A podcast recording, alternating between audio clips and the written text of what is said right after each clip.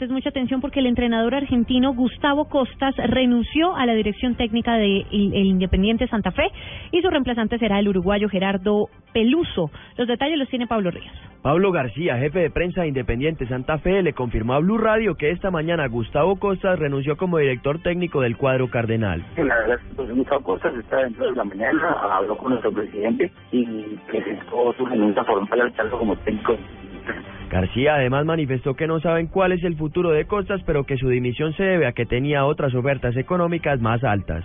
No, yo creo que el profesor Costas eh, tenía una oferta económica muy buena y esa fue la razón por la cual él decide eh, alejarse, dar un paso al costado de la institución cardenal.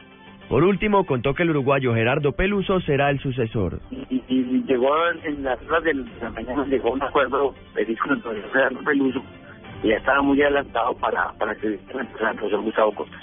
Es un hombre con una larga experiencia, campeón en Uruguay, campeón en Paraguay, campeón en Perú, es una hoja de vida muy exitosa. Peluso se pondrá al frente del plantel a partir de la próxima semana. Pablo Ríos González, Blue Radio.